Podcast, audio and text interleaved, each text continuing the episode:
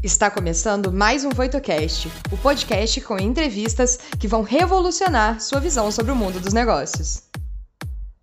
Olá pessoal, sejam todos muito bem-vindos. Eu sou o Júlio Briales, especialista em excelência operacional e transformação organizacional e professor de PCT e administração da produção.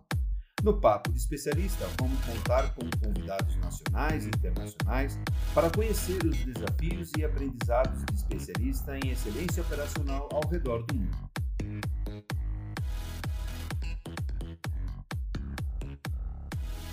É, nesse papo com especialistas de hoje, nós vamos falar um pouquinho de como ter melhores resultados em supply chain utilizando o Lean.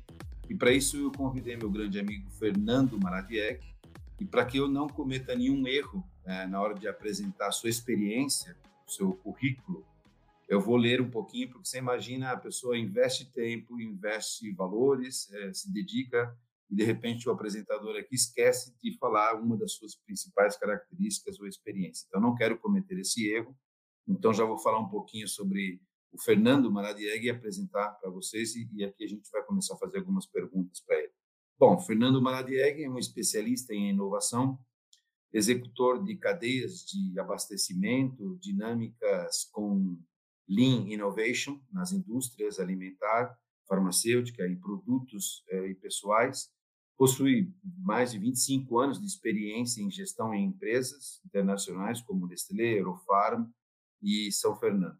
Eh, Fernando, bem-vindo e muitíssimas graças por aceptar a invitação e a ser parte desta deste programa, desta iniciativa de Voit, para hacer charlas com grandes especialistas alrededor do mundo e estar compartilhando eh, essas experiências a, a, muita gente que a vezes não tem a oportunidade de viajar ou ir para, para um país, ver de cerca um pouco de los trabalhos que se estão fazendo fora do Brasil ou dentro do Brasil. Então, é uma grande oportunidade para essas pessoas eh, também melhorarem sua performance eh, un poco, escuchando un poco eso. Muchísimas gracias, Fernando, por, por aceptar la invitación. Gracias a ustedes por la invitación este, que han tenido de elegirme ¿no? entre los diferentes profesionistas peruanos que existen en mi país, que estamos siempre tratando de, de buscar este, soluciones innovadoras a los problemas diversos que ya tenemos en nuestro país, ¿no? desde el tema sanitario, el tema económico, ¿no? Encantado de estar con ustedes. Para mí es un gran placer estar charlando contigo de nuevo. Eh, ya hicimos varios, varios proyectos, varios trabajos juntos, eh, o por web, o haciendo webinar, o, o en vivo, ¿no? A través de, de, Nestlé y de varios workshops que hacemos, y para nosotros es un, es un gran honor, un gran placer. Bueno, vamos a empezar con algunas preguntas para ti. La primera es, ¿Cuáles son los, las, los, las particularidades de, de, aplicar el Lean en proyectos mm, direccionados a la cadena de suministro? O sea, ¿cómo que, que eh, los KPIs dentro de la cadena de suministro se pueden cambiar de acuerdo con la implementación del Lean, ¿no? Bueno, este, mm, al respecto, mm, lo que hemos tenido como una guía de referencia la guía de principios que aprendimos en Procter Gamble hace ya un buen par de años atrás, en lo que era eh, nuestro país eh, hermano de Venezuela en sus mejores momentos, tuvimos una, eh, una lista de principios que, que la hemos mantenido a la fecha. Hay, son, son, son exactamente en el siguiente orden, ¿no? Donde nos enfocamos mucho que la gente, la gente de la organización, este, que busca evaluar o mejorar el desempeño de nuestro cliente en cuanto a los servicios que damos, es lo más importante, nuestras personas, las personas de una organización. El segundo, segundo paso, digamos, es comprender el requerimiento real que se tiene en el mercado no tan solo del momento, sino también del futuro, ¿no? Requerimientos llamados atributos de productos o procesos que ofrecemos al mercado. Primero tenemos que ir a visitar el proceso. Lo que nos pasó algo muy interesante en Procter es que a los gerentes nos enviaban a convivir con los clientes nos enviaban un mes a trabajar con ellos con la intención de alinear requerimientos este, tácitos que nos permitieran transformar ese requerimiento en, mejora de procesos hacia atrás en la compañía, ¿no? Para poder cubrir esa demanda. El tercer paso es sincronizar este, estos flujos de trabajo hacia adentro de la organización para responder esas demandas que teníamos, eh, demandas variables de productos, de productos nuevos sobre todo. Procter mucho se enfoca en sus productos nuevos, trata de cubrir y exceder las expectativas. Tratamos de sincronizar color, tamaño, forma, peso, eh, formas de entrega, eh, número de piezas por volumen. Eh, mucho de esta organización de la cual me ha marcado en mi, en mi desarrollo profesional, me ha este, enfocado en lo que siente el cliente, no tan solo en ese momento, sino sus necesidades futuras. Y en base a ello, nos organizamos en las plantas para cubrir sus necesidades con todo un equipo de personas, ¿no? La gente de innovación, la gente de marketing, la gente de planta, los de mantenimiento, todo un equipo múltiple, diverso, que con su mirada, este, no tan solo una mirada de planta, sino una mirada al cliente, podríamos exceder siempre el requerimiento de ellos. Un cuarto punto, un cuarto paso, es que todas estas personas de mantenimiento, de marketing, de finanzas, somos un solo equipo. Pensamos bajo, un, bajo una premisa que es contribuir con las necesidades de nuestros clientes. Un quinto es de lo aprendido, mucho es lo que replica esto Procter Gamble internacionalmente, es de lo que se aprende en cada país, con las máquinas que normalmente son estandarizadas en las diferentes unidades de negocio, beauty care, baby care, eh, alimentos, lo, lo, replicamos, es decir, eh, guardamos como evidencia en video y escrito, digitalizado, lo que nos pasaba en China con máquinas y con procesos y productos iguales o semejantes dábamos como una especie de, de, soluciones, ¿no? Que podíamos ir recurrir a alguien de Ecuador, a alguien de Chile, a un problema muy parecido, ¿no? Entonces no necesitamos traer expertos de diferentes países para que nos solucionen el problema, porque teníamos una batería de casos realizados, ¿no? Que nos solucionar, solucionar los problemas de sincronización, de parámetros de máquina, de conocimiento. Y de esa historia salió lo que le llamamos la gestión del conocimiento o el gerenciamiento del conocimiento. De esto hablo más o menos unos 15 a 20 años atrás, donde Procter se integró a estas formas de trabajo para reducir la merma del tiempo, ¿no? Desde que traemos una persona, se alinea a la costumbre de repente del país que lo acoge para poder solucionar un problema, reducíamos un tiempo muy importante. Y un sexto y último es que en base a todo lo que hemos mencionado, la gente, el proceso, sincronizar flujos, somos un solo equipo, aprendizaje integrado y reutilización de conocimiento, hacíamos un diseño de esta cadena de valor desde el punto de vista de nuestros clientes y consumidores.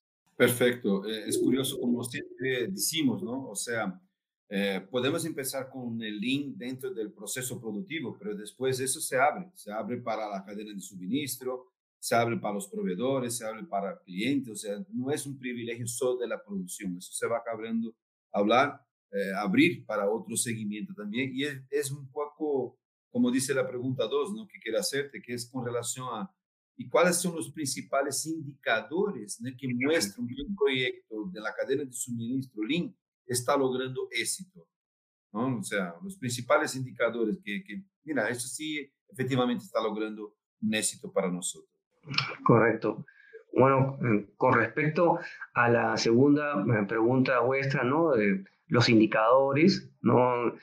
Que son la guía de, de secuencias de resultados, porque al final uno tiene un indicador. El indicador este, que nosotros manejamos basado en esta primera gran experiencia internacional que tuvimos, manejar cinco países, una planta que abastece cinco países, tendríamos indicadores, el ritmo de los pedidos era diferente a los pedidos de Chile, los de Ecuador, los de Colombia, porque son mercados diferentes. Los mercados este, son diferentes por la demanda, no tan solo de piezas, sino también de la constitución del producto en sí. Yo les hablo en este caso de pañales. Eh, yo veía Pampers, pañales Pampers. Y en ese, en ese mundo interesante, los pañales que se construyen para Venezuela no son los mismos pañales que se construyen para Perú. Eh, las personas son distintas. Este, un peruano promedio es de una talla un metro sesenta y ocho, un metro setenta. Somos flaquitos, somos eh, más bajitos. En cambio, los venezolanos son más altos, más, este, más grandes. Entonces, un bebito tiene también esa constitución. No, no eran productos masivos para cinco países, sino eran productos con sus propias particularidades. Entonces, ese indicador del cual están mencionando, del cual ustedes me, preguntan, era un indicador dinámico. ¿Qué es un indicador dinámico? El indicador dinámico se adapta, se amolda a los requerimientos del cliente en cuanto a tamaño, peso y hasta ventanas horarias que deberíamos entregar por cada una de las semanas, de las 53 semanas del año. A esto vino el, vino el tema de la cadena dinámica. La cadena dinámica se adecua al comportamiento, de, al comportamiento de compra de, de los clientes, de los principales clientes, y a una serie de atributos de productos y procesos propios del mismo. Si, si vamos de frente a cuáles serían estos indicadores, son tres grupos, unos, unos enfocados al tema operacional, otros enfocados al tema financiero y otros al tema de largo plazo. Para el caso de indicadores operacionales, lo que hacíamos mucho era eh, trabajar con el gerente de comercial y finanzas, también en otras compañías como la industria farmacéutica. Ya me estoy moviendo al caso de la industria farmacéutica de Eurofarma, o, industria farmacéutica como Grunenthal, peruana, Grunenthal, o como el mismo Pfizer, que también tuvimos la, la maravillosa oportunidad de trabajar ellos, con ellos en su momento. Lo que hacíamos mucho era segmentar, hacíamos segmentar el crecimiento de ventas por producto cliente.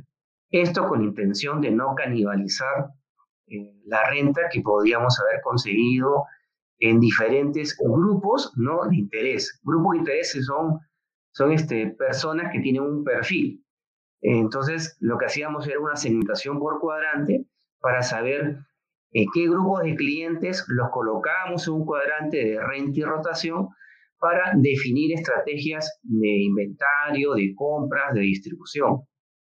El segundo, un segundo indicador de estos, de este eh, llamado eh, indicadores del tipo operacional, veíamos el margen de las ganancias por cada segmento de clientes el otro indicador operacional era el uso intensivo, el capital del trabajo, líneas de producción, gente, ¿no? Que podíamos darle hasta tres turnos, ¿no? Siempre en el marco regulatorio que se gestiona en cada país, con la intención de mantener siempre armonía, ¿no? En, en la cantidad apropiada de horas hombre que se destinaban por los turnos el, uso intensivo del capital de trabajo, ¿no? Esto, esto era parte de los indicadores ya mm, focalizados a la gestión operacional.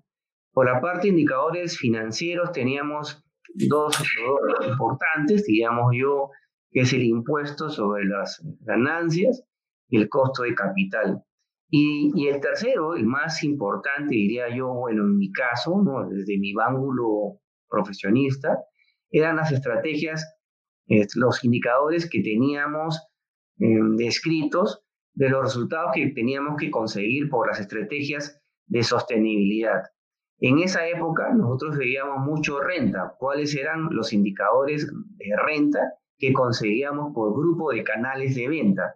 Llámese canales de venta distribuidores, mayoristas, minoristas, el mercado. Hoy eso ha cambiado. Hoy en día los, los indicadores son ya no por rentabilidad, sino por sostenibilidad, por, digamos, desde otro punto de vista, subsistencia ¿no? ante esta situación sanitaria y económica que vivimos todos los países del mundo, ¿no? Por este problema sanitario que, que nadie se escapa, ¿no? Por el momento, ¿no? Sí. Ah, perfecto. Muy, muy bien, muy bien. La otra pregunta también es muy relacionada a eso lo que estamos hablando, o sea, tú tienes muchas experiencias trabajando con Lean Innovation, ¿no? ¿Cuál es la principal diferencia entre Lean Innovation y las iniciativas Lean? Bueno, nosotros este, tenemos mm, dos grupos, ¿no? podría más bien eh, ampliar esta pregunta describiéndolo de la siguiente forma. Para poder yo hacer una buena este, diferenciación entre innovación y Lean tradicional, es que nosotros agrupamos los siguientes, las siguientes estrategias para poder cubrir esta necesidad llamada hoy de moda, pero, es, pero eh, ha sido manejada con otros nombres de repente, hace un par de décadas, hace un par de años, donde juntábamos los problemas diarios los problemas diarios como los, las iniciativas proactivas, la, perdón, eh, los problemas diarios como em, eh, soluciones reactivas a problemas del día a día.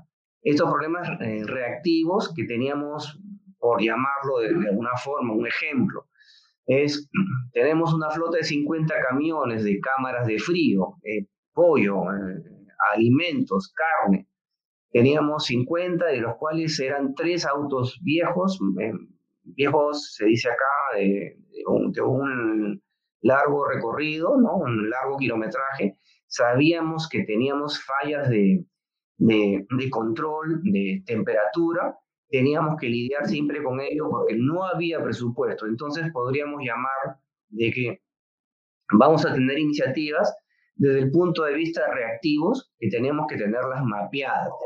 A eso le llamamos nosotros la, mm, eh, eh, el día a día, ¿no? El link tradicional era en atacar. Hacen parte de la rutina, ¿no?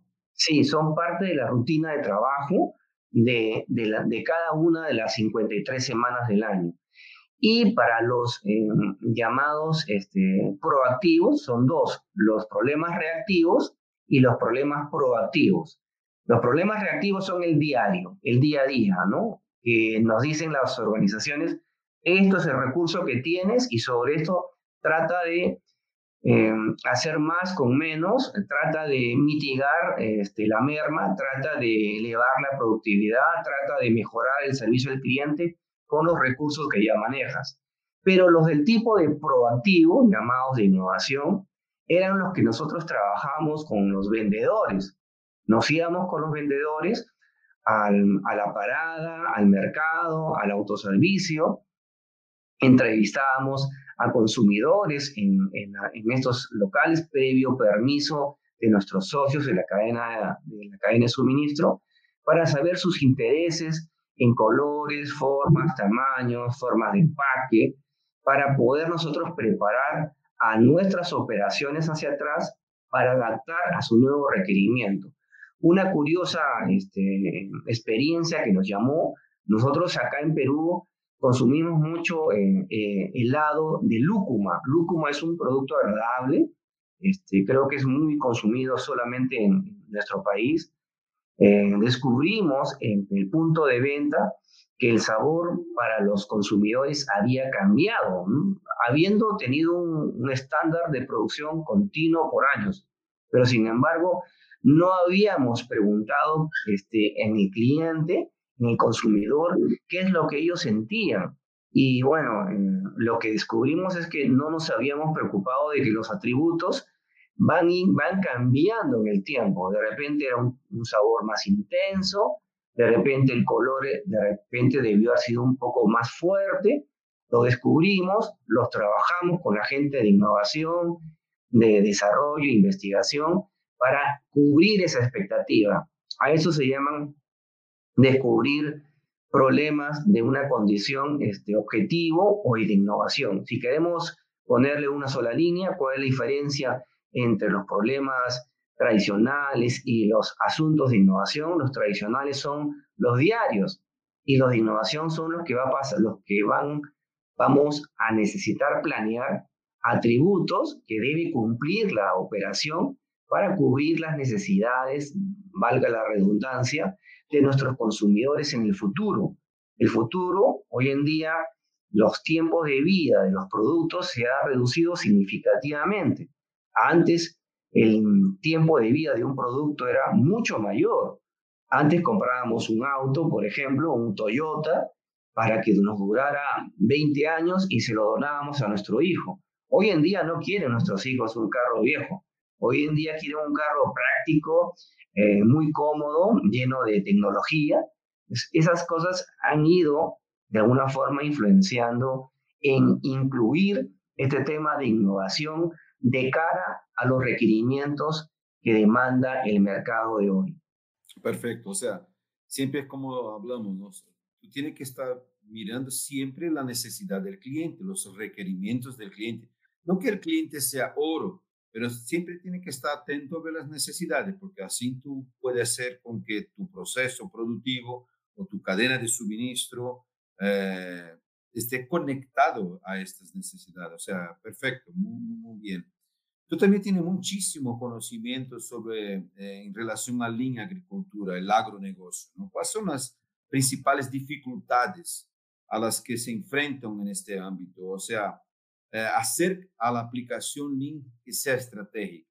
Bueno, en, en, mi país, este, basado en mi experiencia, eh, lo más complicado es este, que los gerentes o los directores de las organizaciones em, adquieran, este, se comprometan ¿no? a ayudar al proceso. Eh, aquí lo que se ha hecho, nuestro país es un país minero este, por muchas generaciones y décadas, ¿no? El tema de la agricultura recién nos ha ayudado mucho hace una década más o menos. Hace una década completa somos uno de los mejores en país o de los países donde se mueve eh, la palta, ¿no? este, el, la naranja, eh, la uva, el arándano. Recién hace no más de una década ya hemos fortalecido esa parte. Y, en esta parte de agricultura, que tiene una década de excelencia, es porque eh, solo han comprado esta metodología, solamente la han comprado muy pocas empresas y estas empresas siempre son las transnacionales. Eh, la brecha que tenemos como país, eh, lamentablemente, esperamos que aportas ya de un nuevo, un nuevo este, mandato presidencial que, que están eh, hoy en día saliendo más eh, personas del Congreso. El Congreso son las personas que manejan el Estado a través de leyes. Son una gran mayoría de jóvenes que van desde los 28 hasta los 35 años. Esperamos de que, que con su juventud, su estamina, su, sus ganas de hacer las cosas, fomenten estas prácticas no tan solo eh, que se quede esto en la gran industria, en industria transnacional de exportación, sino también se fomente hacia adentro en el pequeño agricultor, en el pequeño parcelero. Es un tema de cultura, es un tema de capacitación, formación, de leyes, ¿no? Somos un país que quisiéramos decir en algún momento del primer mundo. Estamos muy este, eh, comprometidos en llegar en algún momento a ser un país del primer mundo. Somos el país en la región que ha tenido por dos décadas un crecimiento económico de un dígito que va desde 2% hasta 4%. Bueno, tal vez debido a ello es que este, estamos todavía siendo un país importante para las inversiones por el momento. A la pregunta puntual, yo diría que la parte más complicada para la industria transnacional, eh, yo diría que es usar nuevas herramientas, pero para la mayoría de la industria de agricultura, que son la mayoría de peruanos, eh, de, pequeños este, empresarios, es un proceso todavía incipiente. Estamos tratando de, dinamizar esto a través de información, a través de diagnósticos, diagnósticos de procesos, ¿no? Para poder influenciarlos comparándolos con otros países pequeños, pero que han tenido una mejor, em, este, han, comprado esto mejor, ¿no? Como por ejemplo Ecuador, como países de Centroamérica, ¿no? Que, que se han movilizado mucho estas historias. Nuestro país todavía en industria no transnacional, sino en la industria del pequeño empresario, no está todavía arraigado. Yo me acuerdo mucho en este ¿no? que hacíamos los VSD, los Very Stream eh, Design, y mucha aplicación de Kaizen en, la, agricultura. Es un, son proyectos muy bonitos, ¿no? Porque hacer Kaizen dentro de, de, la industria manufacturera es bueno, trae resultado para la empresa, para el colaborador, pero no, a veces es también para la comunidad, pero no es muy distinto de cuando se hace eso en las haciendas, en el agronegocio, porque la empresa gana, la cadena de suministro gana, pero el entorno de la hacienda, eh, el trabajo compartido es, es más sencillo de se ver eh, cuando se hace Lean en, la, en el agronegocio, ¿no? Entonces es bonito también cuando aplicamos el Lean Ah, es uno de los que más me gusta, hacer link dentro del agronegocio justamente para que personas humildes normalmente tengan esos beneficios. Es muy bonito. Eh, Fernando, tú eres máster, tú, tú tienes Black Belt, ¿no? Entonces, eh, ¿qué aportó la formación de, de, Black Belt para ti en tu trabajo, en tu carrera? Bueno, em, como ya lo he descrito, yo vengo de una empresa eh, importante que es Procter, Em, eh, yo creo que más que el, Black Belt, este, que uno lo va desarrollando con proyectos en las plantas, con los clientes, y las plantas en ese orden con los clientes y en las plantas en ese orden, es la capacidad de, de ver las cosas desde otro punto de vista, ¿no? Es este, ayudar a las personas en cubrir sus expectativas, desde papel higiénico, toallas higiénicas, este, productos personales, eh, alimentos, ¿no? Yo creo que eh, al tener esas capacitaciones, que son este, una formación más de empresa, ¿no? Son las más importantes, las que impactan más en las personas, contribuyen más en las personas, es tener una mirada focalizada en el cliente, ¿no? Bueno, Fernando, y, por último, ¿no? una lástima porque tenemos el tiempo, yo me quedaría aquí mucho más tiempo charlando contigo y cambiando experiencia y recordando experiencias que tuvimos juntos. Pero por una, última pregunta que te hago, y yo creo que también es muy importante para quien está viendo, ¿no? quien va a ver este video, eh, ¿qué consejos daría, dejaría ¿no? para los que quieren dar los primeros pasos en la carrera, como, como tú viste? ¿no? ¿Qué consejos podría dar? Bueno, em, la tecnología ha llegado y, ha desbordado, nos ha desbordado a, la mayoría de las organizaciones y personas, ¿no? Em, ya ¿no? Ya no tan solo es ir a visitar el Jimba, el Jimba, como decimos, eh, ya no tan solo es mirar desde el punto de vista del cliente, ¿no? Estas nuevas tendencias de tecnología, este, estas nuevas tendencias basadas en, en el uso de información, de datos, nos permitiría descubrir también otras, este, otras características del producto desde el punto de vista del cliente para que él pueda elegir, ¿no? Elegir de repente un tablero, un tablero electrónico. Lo vi hace poco en AgroSuper. AgroSuper es una de las avícolas, es una de las compañías de alimentos este, en Chile, la más grande, la más importante. AgroSuper se llama. Ellos eh, eh, los eh, están en una fase donde a los clientes los hacen pasar por una experiencia lúdica de cómo es el proceso de transformación de un ser vivo, un chanchito, un pollo, un pavo. Creo que eh, amablemente en una oportunidad tuve la, que, que, pavo significa Perú, me sentí un poco feo como mal, mal me sentí medio raro, pero bueno, después y bueno, es, son em, las traducciones después de repente que se dan, pues, ¿no? Pero lo, lo, concreto es que, este, para el efecto de la pregunta, este, en Chile lo que están haciendo y nos llama mucho la atención, están virtualizando el proceso, el proceso logístico, el proceso de manufactura, este, las, inspecciones las están haciendo visualmente en forma automatizada, hay grandes este, planteles, grandes galpones de pollo, donde a través de pequeñas cámaras este, comienzan a, identificar de repente el ritmo del pollito, cómo está comiendo, la velocidad de, de comida, la luz. Hay unos atributos que, por ejemplo, antes se veían en forma general, donde inclusive al, animal que se construye, al pollito, al cerdo, al pavo, a, la vaquita que se construye, no teníamos en cuenta, por ejemplo, luz, em, agua, em, em, ritmo de, los, de las raciones de alimentos. Eso hoy ha venido con, con fuerza este, y es lo que deberían, deberíamos tal vez las nuevas generaciones tomar en cuenta, ¿no? Este mundo se va a volver más virtual, se va a volver más tecnológico. Habría que adaptar este, a, esto que llamamos Lean Innovation a Lean eh, Tecnología, ¿no?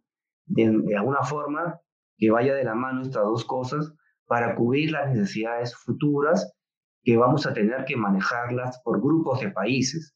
Ya no vamos a competir empresas de un país contra otra empresa de otro país. Ahora vamos a tener, por la propia situación global, que trabajar en equipo, países, con cosas transparentes, con acuerdos transparentes, para cubrir la demanda y defender los países de situaciones que de repente no están todavía transparentemente vistas desde un punto de vista político y económico. En otras palabras, lo que me está diciendo es, el que quiera seguir tu, tu experiencia, tu carrera, es que eh, se meta al fondo, va al Gemba, conozca los procesos, eh, haga su capacitación, que es súper importante, que las personas estén siempre actualizándose en nuevas herramientas, nuevas tendencias. Eh, y por nuestra experiencia, nosotros siempre decimos, vayamos al Gemba, ¿no? Gemba es una palabra japonesa que significa donde ocurren las cosas. no es solo a hacer la formación, hacer un, curso de ingeniería o un de Master Black, Black Belt, o hacer eh, una, maestría, un posgrado, pero tener toda esa formación es súper importante. Hay, diversos cursos que tenemos en plataformas online también que son importantes. Uh, eso, el, el, online eh, para nosotros ahora es, es una realidad de nuestras vidas. Entonces, tenemos grandes oportunidades de hacer varios cursos online, entonces nos metemos, hacemos eh, los cursos, pero no tenemos que nos olvidar de ir hasta eh, donde ocurre el problema, medir donde ocurre el problema, conocer el enemigo, ¿no? No se va a la guerra sin conocer el enemigo, como siempre digo. Entonces siempre, siempre bueno. Y ahí entonces tú tienes una grande formación, tienes una gran experiencia pero también tiene la parte práctica de estar visualizando, estar compartiendo un poco de toda su experiencia, ¿no? bueno, Fernando, eh, muchísimas gracias, fantástico, ¿no? Tener la oportunidad de estar compartiendo contigo en otro ambiente. Eh, por supuesto, las personas que van a mirar este video y están atentos a tus respuestas, puede alumbrar un poco más o abrir caminos o esclarecer algunos puntos, porque son experiencias eh, buenas que se tienen que compartir, no se tiene que quedar solo con uno o compartir con tus nietos, ¿no? Cuando tenga nietos, vas solo compartir con ellos, pero también es bueno compartir con la, con la comunidad y, y personas que están queriendo aprender y quieren tener la oportunidad. De, de, mi parte, te lo agradezco de nuevo. Muchísimas gracias por la oportunidad de estar aquí contigo eh, charlando en este papus de especialistas. ¿Sabes lo que quiere decir papus? No, te iba a preguntar eso, ¿qué era papus? Acá es, papus significa eh, papá mayor, pero ¿qué significa yo? No me vayas a sorprender con una cosa así. Me da... no, no, Perú y pavo, Perú y pavo, no, no. no, papus es como una cosa así, como una charla informal, ¿no? No es ah. una cosa así muy... Papu eres como una charla, ¿no?